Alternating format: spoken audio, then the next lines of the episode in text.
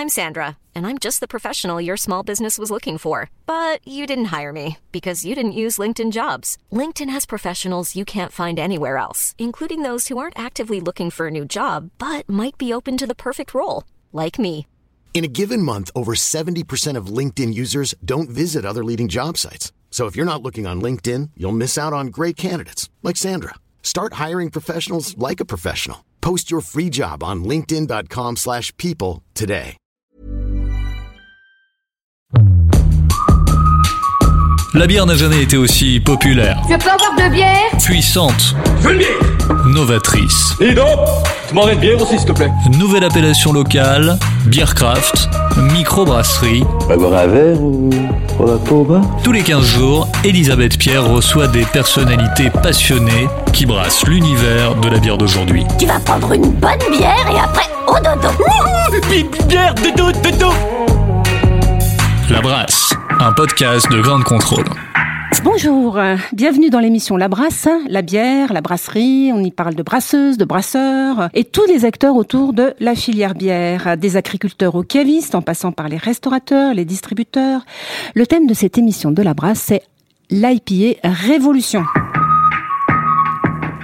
On parle donc d'un style aujourd'hui qui joue un rôle de plus en plus important en France et dans le reste du monde également. Et pourquoi parle-t-on de révolution? On va en parler avec euh, nos invités. On parle de révolution d'IPA bien sûr, particulièrement comment on va aborder ces trois lettres de cet acronyme qui signifie donc India Pale Ale et pas Indian Pale Ale comme on peut le lire souvent. On l'expliquera aussi.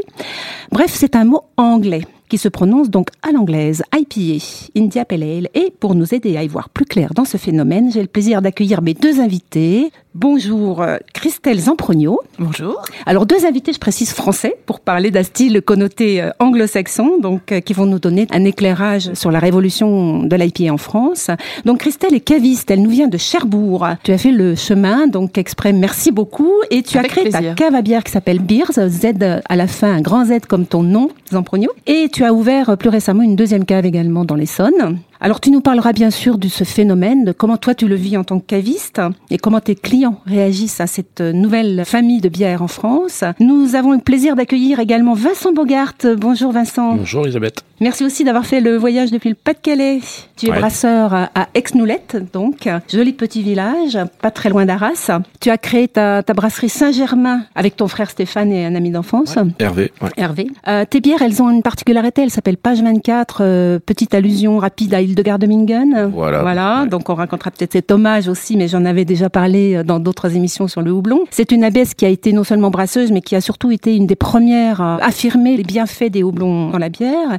Et toi, Vincent, tu prônes depuis le début euh, de ton aventure les houblons dans- de ton terroir euh, dans tes bières. Et c'est aussi parce que tu es un des rares brasseurs artisanaux français à bien connaître les États-Unis et d'ailleurs à y exporter tes pages 24, je crois. Tout à fait, ouais. ouais. Voilà. Mais tout d'abord, c'est l'heure de déguster une bière. Alors, je ne vous cache pas qu'il s'agit d'une bière qui va avoir un petit rapport avec le houblon et avec le style IPA. On va pas dire ce que c'est.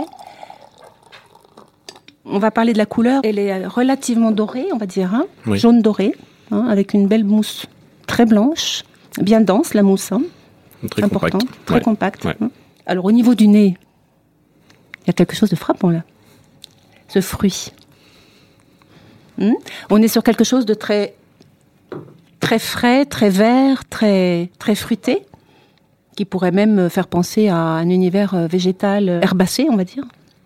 Et en bouche, Alors, une pointe d'acidité, des notes euh, fruitées, des notes euh, en effet herbacées, une amertume qui est présente mais équilibrée. On a une pétillance qui est fine. l'acidité et l'amertume sont totalement, quasiment euh, équilibrés en fait. Tout à fait. Hein, il y en a C'est pas une bière est- gourmande. Mhm. Alors c'est une bière de toi, Vincent. Oui, pour moi c'est plus facile d'en parler. Donc tu peux nous en parler un peu plus en détail. C'est cette rhubarbe IPA, donc. Alors c'est euh, la rhubarbe IPA, voilà. Donc en fait c'est une bière au départ euh, qu'on fait chez nous assez régulièrement. La rhubarbe, on l'exporte en Norvège et puis on était trop tôt en fait pour euh, ce qui allait se passer sur la bière, euh, que ça soit la bière à la rhubarbe, la chicorée, au miel. On était vraiment trop en avance. Et puis euh, on s'épuise un petit peu à essayer de défendre ce style.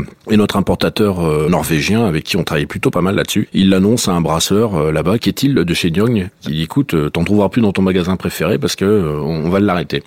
Et puis qui est-il? Bah, prend son téléphone, il dit hey, les gars, on va peut-être faire une collab. Il dit moi je maîtrise les houblons australiens, néo-zélandais, américains depuis longtemps et je vais venir chez vous et j'amène les sacs dans l'avion et on, on va faire une collab sur la base de la bière à la rhubarbe.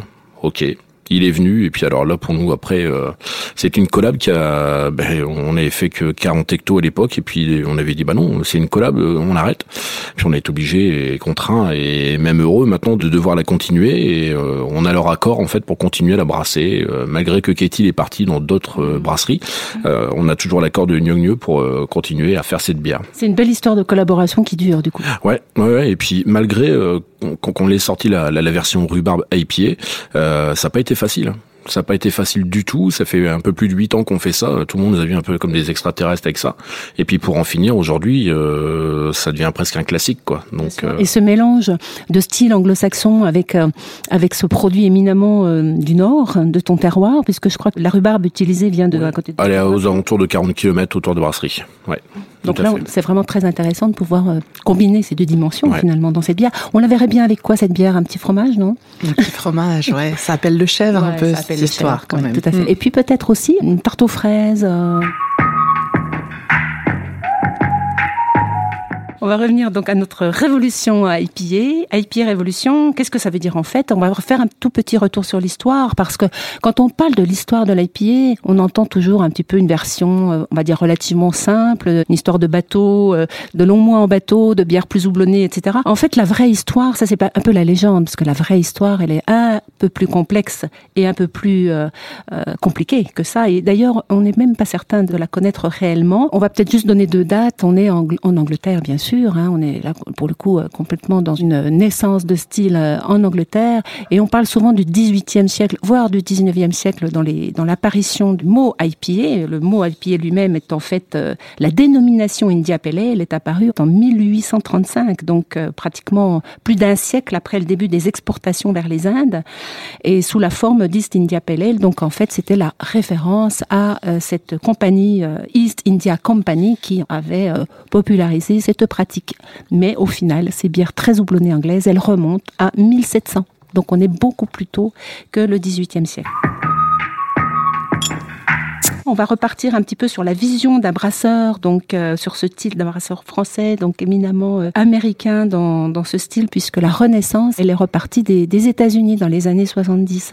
Alors bien sûr qu'on va parler des houblons américains, je pense. Bah, en fait, euh, ils ont cultivé et ils ont développé aussi des houblons en fonction de leur terroir. On a essayé, nous, dans le Nord, et on continue, hein, de planter des variétés libres de, de plantation où il n'y a pas de copyright dessus. Euh, dans, dans, le Nord, on a essayé avec le cascade il y a déjà quelques années et les arômes sont très bien, mais c'est pas le cascade US euh, en fait euh, qu'on a l'habitude. Mais par contre, il, il, se tient plutôt pas mal, donc on a réussi à faire d'autres choses avec.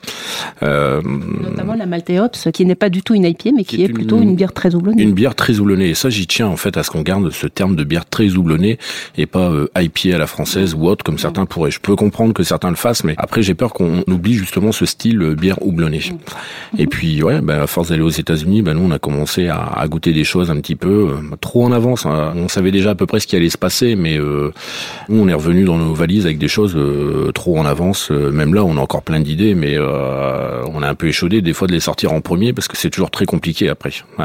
Et donc, par rapport à cette origine américaine, on a maintenant des variations euh, belges, donc françaises bien sûr, des variations euh, également sous forme impériale. Alors, Christelle, cette euh, richesse de ramification de la branche IPA, tu la vis comment, toi, dans ta cave?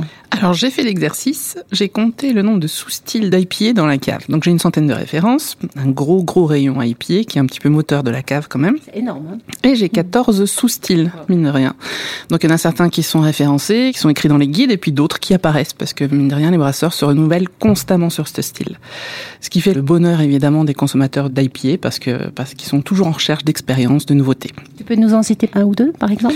Alors les styles, allez, euh, on va mettre des sour même, IPA, ouais. en plus. Euh, des double dry hopping IPA, milkshake IPA, New England IPA, euh, Black IPA, c'est ça va vraiment dans tous les sens en termes de goût et euh, en termes de, euh, de douceur. C'est c'est assez dingue. Donc on s'éloigne un petit peu du coup des, des West Coast euh, initiales, Vincent? Ouais.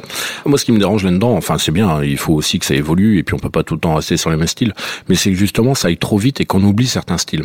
Eux, les Américains, ça fait 25 ans qu'ils sont dedans, et ils sont venus dedans, mais un petit peu au fur et à mesure. Nous, aujourd'hui, on sort un style, parce qu'en fait, il suffit d'aller regarder sur Internet, c'est tellement facile par rapport à il y a 16 ans. Euh, ah bah tiens, un tel, il a sorti euh, New England, l'autre, il a sorti ceci, l'autre, il a sorti cela, et tout le monde se met à faire ça, et en fait, on en oublie certains styles, et on va même les oublier pour longtemps, parce que euh, il y a des choses qui vont passer un petit peu à la trappe. Ça, c'est le petit côté qui m'embête, mais après, euh, euh, du moment qu'on s'éclate, il n'y a pas de problème, et puis on y reviendra, de toute façon. On, y reviendra. Il y a beaucoup de choses à faire, effectivement, Ouais. c'est un peu cyclique. Hein. Oui, tout, fait. est cyclique. Les Américains, moi, euh, allez, ça fait une petite dizaine d'années que je vais là-bas sur des festivals. Donc euh, c'est Shelton, c'est un, un festival assez représentatif. Euh, et tous les ans, je leur pose la question, mais euh, quand est-ce que ça s'arrête chez vous? Et en fait, non. Oui, ils sentent une petite baisse, mais c'est pas non plus énorme. L'IPA encore des beaux jours de, devant elle. euh, Enfin, ce style a encore des beaux jours. Il y en a encore pour un moment. Moi, je dis que le retour de la Pils va revenir. C'est la prochaine. euh, Ouais, mais c'est encore long. Prochaine révolution, du coup. Tout à fait. Pour en revenir à l'IPA, on est sur une euh, boisson euh, qui est assez fragile, euh, qui a besoin d'être gardée au frais. hein. Comment tu fais? J'ai la chance d'avoir une cave à Cherbourg. On dépasse jamais les 18 degrés. Non, j'exagère. Je vais me faire taper dessus. Euh, non, du coup, j'ai une réserve qui est très très tempérée.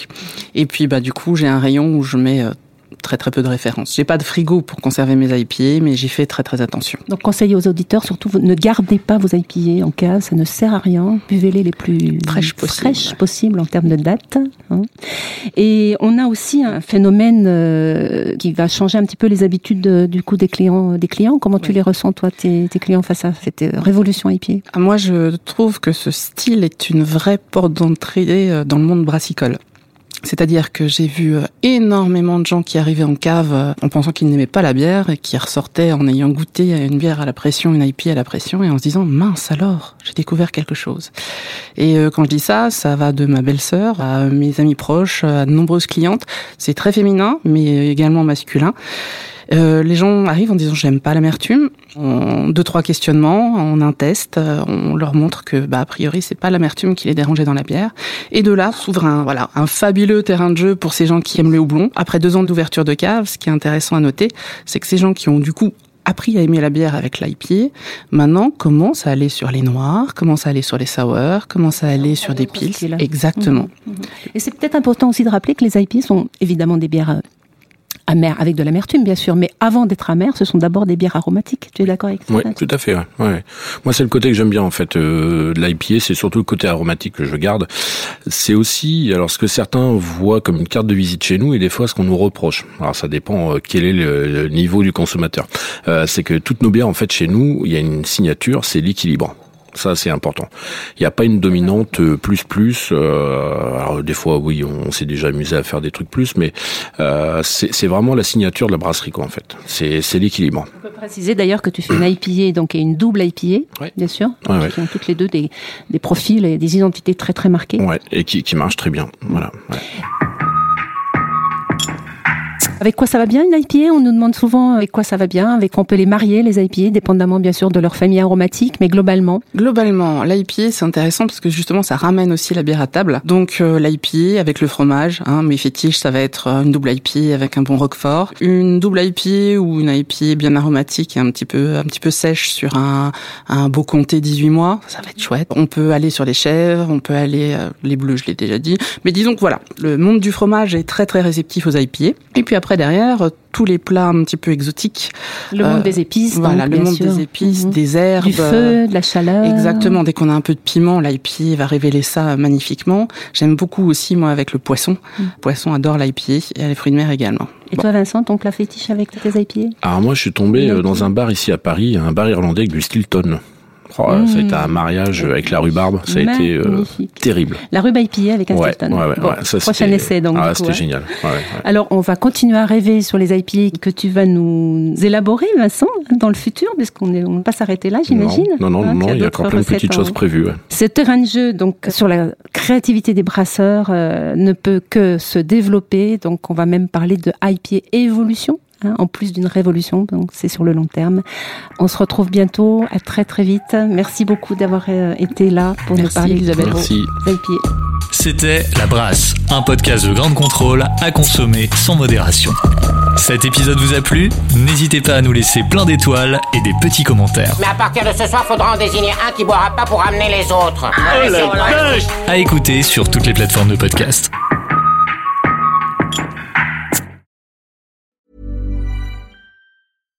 Hi, I'm Daniel, founder of Pretty Litter. Cats and cat owners deserve better than any old fashioned litter. That's why I teamed up with scientists and veterinarians to create Pretty Litter. Its innovative crystal formula has superior odor control and weighs up to 80% less than clay litter.